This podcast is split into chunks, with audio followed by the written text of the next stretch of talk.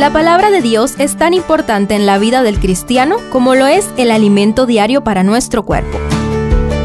Estudia con nosotros el capítulo del día en Reavivados por su palabra. Tito 1 inicia una carta dirigida a un colaborador de Pablo a quien el apóstol confió la dirección de la naciente iglesia de la isla de Creta. Conozcamos mejor el contexto general analizando este capítulo. Primero, un saludo peculiar. El extenso saludo que comprende los versos 1 al 4 conserva los elementos de los saludos paulinos en las otras cartas. Sin embargo, es único en muchos aspectos. El verso 1 inicia. Pablo, siervo de Dios y apóstol de Jesucristo, conforme a la fe de los escogidos de Dios y el conocimiento de la verdad que es según la piedad, desde aquí, Pablo establece su autoridad apostólica basada en el llamado directo de Jesucristo, en la doctrina verdadera que enseñaba y en los frutos que revelaba, todo esto en una vida piadosa. En el verso 4 concluye el saludo diciendo, A Tito, verdadero hijo en la común fe, gracia, misericordia y paz de Dios Padre y del Señor Jesucristo, nuestro Salvador. Más adelante entenderemos por qué debía establecerse fuertemente la autoridad de Tito como representante del apóstol, quien seguramente fundó la iglesia de Creta. Las credenciales de Pablo estaban detrás de las credenciales de Tito, todo ministro de Dios es un siervo, literalmente un esclavo voluntario de Dios, pero también es un apóstol, un embajador del Rey de Reyes.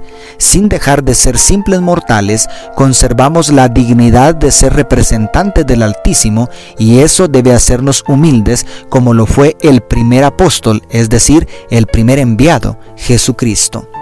Segundo, una misión específica. El propósito del ministerio de Tito en Creta se declara en el verso 5 sin ambajes. Por esta causa te dejé en Creta, para que corrigieras lo deficiente y establecieras ancianos en cada ciudad, así como yo te mandé. Nuevamente la autoridad paulina está respaldando el mandato recibido por Tito. Este versículo además nos revela que Creta era un campo nuevo, donde Pablo quizá estuvo poco tiempo y necesitaban organizarse y establecer líderes locales en la iglesia. Enseguida, los versos 6 al 9 hacen una descripción del perfil que debe tener todo anciano, pastor o líder espiritual.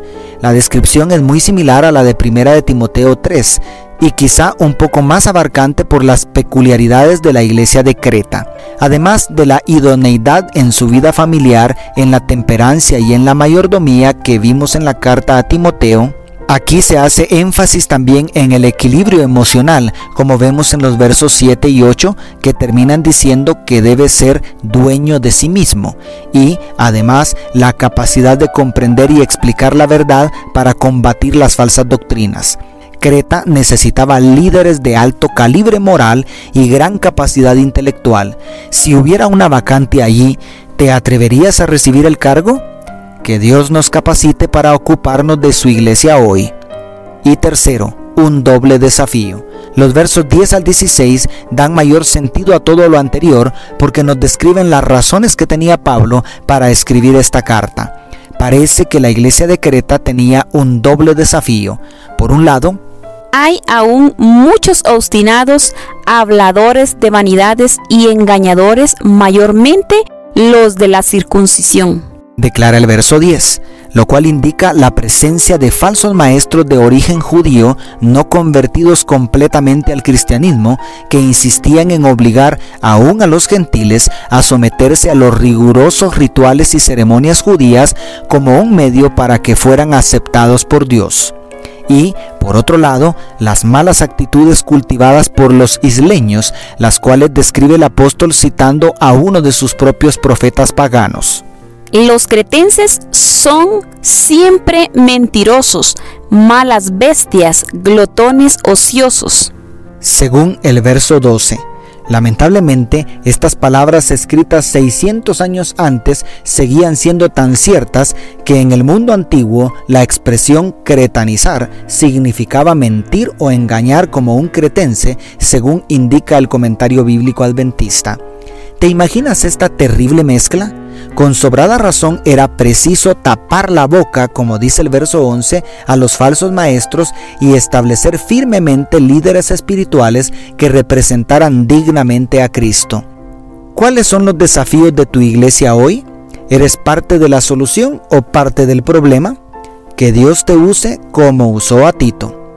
Dios te bendiga. Tus amigos, la familia Sosa Villeda.